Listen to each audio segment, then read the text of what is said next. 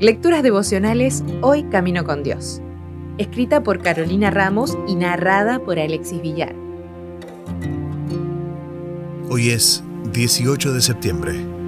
El reloj de Harrison. Me fijé que en esta vida la carrera no la ganan los más veloces, ni ganan la batalla los más valientes, que tampoco los sabios tienen que comer, ni los inteligentes abundan en dinero ni los instruidos gozan de simpatía, sino que a todos les llegan buenos y malos tiempos. Eclesiastés 9:11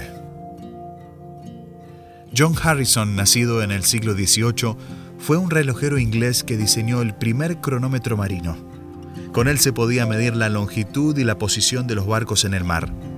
Gracias a esta invención, se sentaron las bases de la navegación moderna el gobierno ofrecía una cuantiosísima suma de dinero y un premio al que resolvería el problema de ese momento. A Harrison le llevó toda la vida dar con la solución final, pero a su vez contó con toda una vida de preparación y dedicación a otras áreas y eso lo habilitó para perfeccionar su invento. Su primer oficio fue el de carpintero, y con su detallado trabajo hizo su primer reloj de péndulo antes de cumplir 20 años. Con su hermano pasaban noches enteras mejorando la precisión de sus máquinas, teniendo en cuenta el paso de las estrellas. Pasaba horas y horas en su taller para hacer que los segundos realmente pasasen como segundos.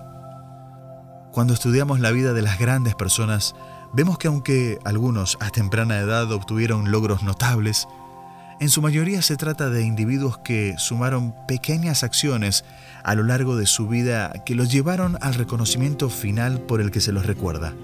Pasaron por adversidades y necesidades hasta lograr su cometido. Quizás en una sola frase solemos encerrar el nombre de una persona y su invento o mayor logro, pero el tiempo de dedicación, factor común y determinante, la perseverancia y el esfuerzo pocas veces se mencionan. En el libro Consejos para los Maestros dice que los jóvenes deben recordar que son responsables de todos los privilegios de que han disfrutado, del aprovechamiento de su tiempo y del debido uso de sus capacidades. Este sábado dedica un tiempo especial al hablar con Dios, al evaluar qué capacidades tienes y si estás separando un tiempo especial para darles mejor uso. Será la suma de pequeñas buenas acciones, con el paso del tiempo, la que te dará un buen nombre y una mejor influencia de bendición.